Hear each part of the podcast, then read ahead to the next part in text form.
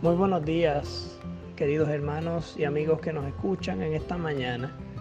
Que Dios los bendiga rica y poderosamente. El devocional de esta mañana se titula El Rey Ciro, un símbolo de Cristo. Y el versículo base se encuentra en el libro de Isaías, capítulo 44, verso 28, que dice de Ciro, es mi pastor y cumplirá todo lo que yo quiero al decir a Jerusalén, serás edificada y al templo serás fundado.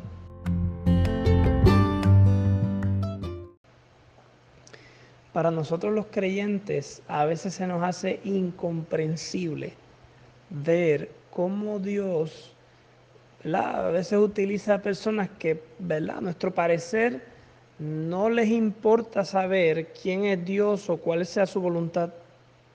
Sin embargo, eh, cuando estudiamos los reyes de la antigüedad nos damos cuenta que en la mayoría de los casos no siempre fue así. Realmente, aunque el hombre esté obstinado, aunque los reyes quieran hacer lo que a ellos les da la gana y no les interesa a Dios, realmente Dios como quiera siempre hará su voluntad con nosotros, de su lado o sin nosotros. O sea, Dios es soberano sobre toda la tierra y eso nunca va a cambiar. La pregunta es si nosotros vamos a someternos a ese gobierno y a ese tipo de liderato, que es un liderato que no se ve abiertamente, que no es un liderato que constantemente está dando una orden de que se tiene que hacer así, así, así, de una manera específica en cada instante, pero si aprendemos a ver la palabra de Dios como la, base suprema de la voluntad de Dios, sencillamente nosotros nos daremos cuenta que estamos delante de un líder infinitamente sabio. Y ojalá nosotros no cometamos el error de los antiguos reyes, porque en el caso de muchos reyes, bien fue cierto que su alta posición no les permitió ver y se cegaban y se obstinaban contra Dios. De hecho, muchas veces terminaron perdiendo su reinado de la manera más humillante. Cuando vamos a las páginas de las Sagradas Escrituras, podemos leer, por ejemplo, la historia del faraón, un rey altivo y prepotente. Amalek, un rey que desafió a Dios abiertamente. Balak, un rey que quiere maldecir al pueblo bendecido de Dios. Saúl, un rey desobediente y envidioso, que terminó suicidándose por no querer seguir la voluntad de Dios. Belsasar, un rey arrogante que tomó la santidad de Dios a la ligera.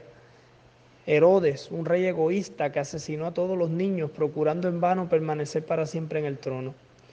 Todos estos reyes murieron sin dejar una sola huella de bondad y todos ellos perdieron un reinado. Sin embargo, hay un rey en la Biblia que posee dos atributos nombrados por Dios que solo se le aplican a Cristo.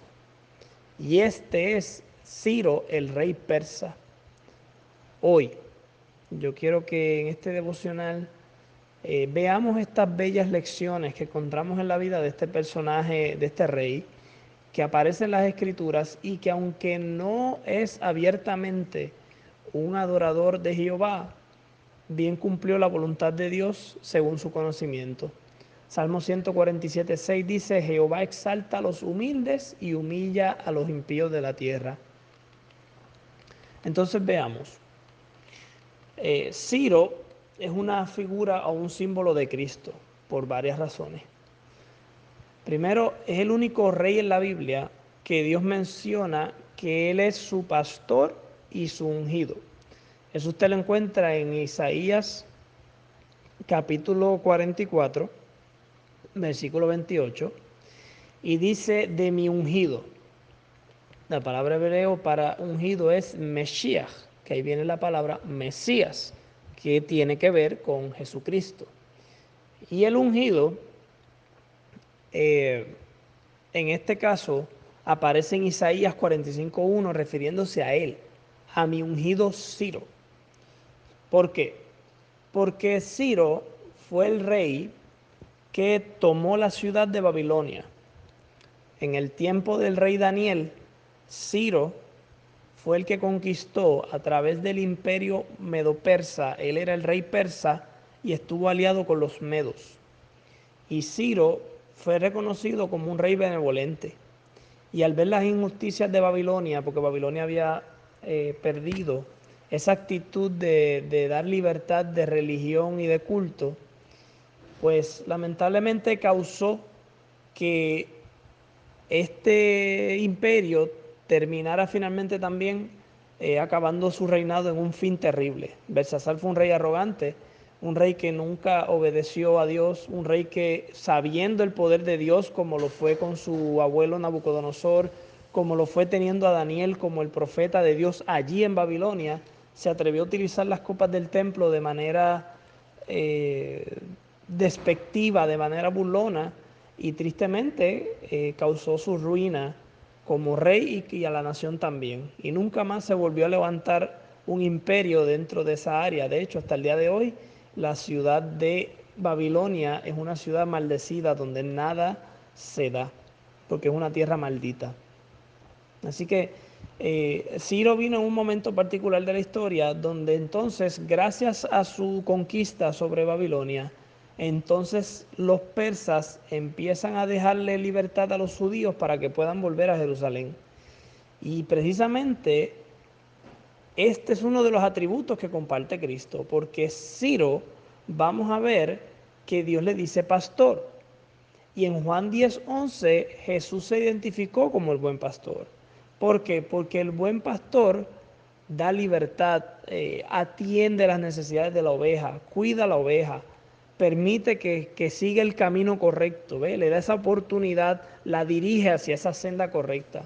Y precisamente Ciro hizo lo mismo, en el sentido de que él cumplió la profecía tal como Dios había dicho, que Dios iba a levantar a hombres importantes y poderosos para que entonces dirigiera nuevamente al pueblo de Israel a la reconstrucción de Jerusalén.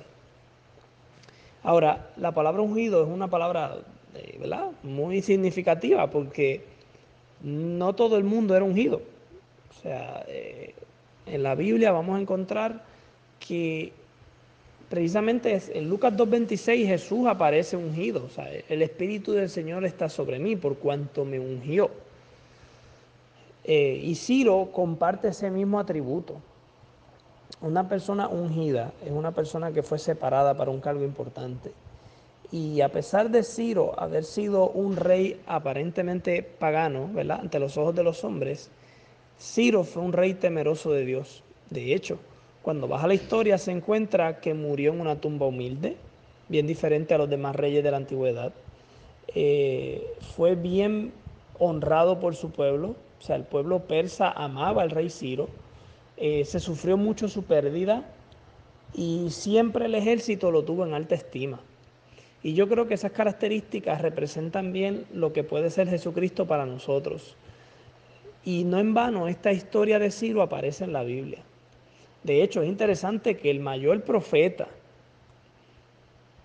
que predice, valga la redundancia, profecías acerca del Mesías venidero, también aparece en ese mismo libro.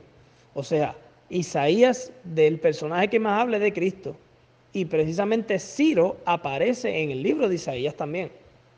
O sea, que aparece en el mismo lugar. Eh, y esto nos debe motivar a ver cómo Dios no hace acepción de personas.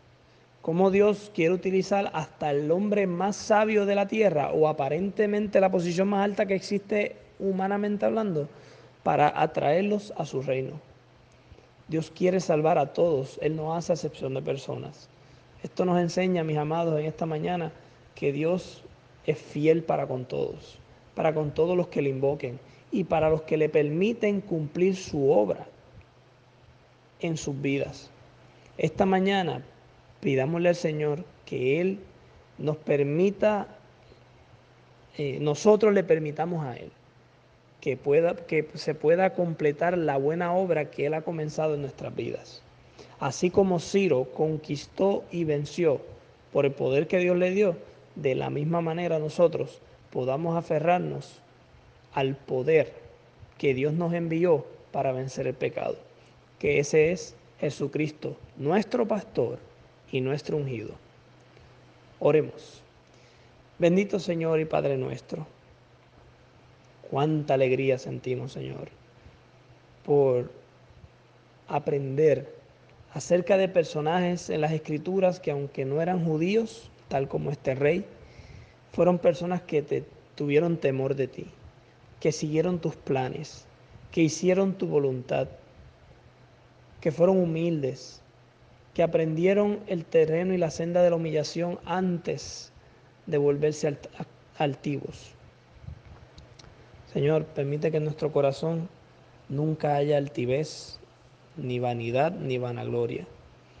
Que en todo momento en nuestros labios todo lo que pronunciemos sea palabras de consuelo, de conforte, de amor, de justicia, de paz y sobre todo de restauración.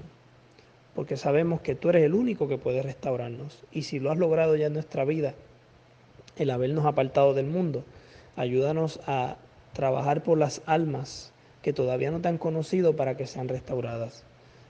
Yo te pido en esta humilde oración intercesora, Señor, por todos los que nos están escuchando, para que tú los bendigas en esta mañana y los guardes.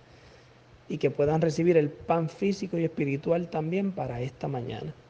Todo esto te lo pedimos en el nombre de Jesús. Amén. Querido amigo y hermano que me escuchas, que el Señor te bendiga.